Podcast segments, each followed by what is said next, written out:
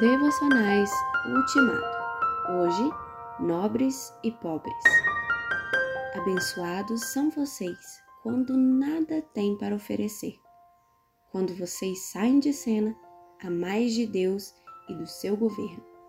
Lucas 6, 20. A diferença entre nobres e pobres é muito grande. Os nobres têm sangue azul, os pobres nem nome têm. Os nobres são bajulados, os pobres são afastados. Os nobres têm tudo, os pobres não têm nada. Os nobres têm educação, os pobres mal assinam seu próprio nome. Os nobres se vestem de púrpura e linho, os pobres se cobrem de chagas. Os nobres se regalam esplendidamente. Os pobres alimentam-se das migalhas que caem da mesa dos nobres. Mas a diferença maior entre nobres e pobres é outra. Os pobres são mais atingidos pela misericórdia de Deus do que os nobres.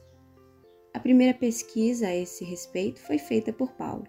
Ele concluiu que não foram chamados muitos sábios, nem muitos poderosos, nem muitos da alta sociedade o número de pobres, dos desprezados, dos sem importância no reino de Deus é muito maior.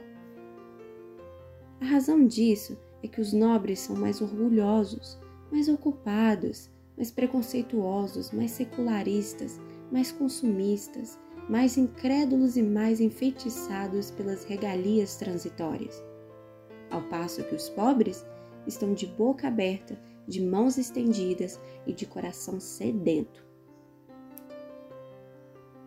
Os cânticos de Ana e de Maria chamam a atenção para o costume que Deus tem de derrubar de seus tronos os nobres e de exaltar os pobres, de encher de bem os famintos e despedir vazio os ricos. Não faça muita questão de ser nobre. Não valorize demais o seu nobre nascimento, a sua nobre posição. Faça-se pobre de espírito para ser alcançado pela graça de Deus.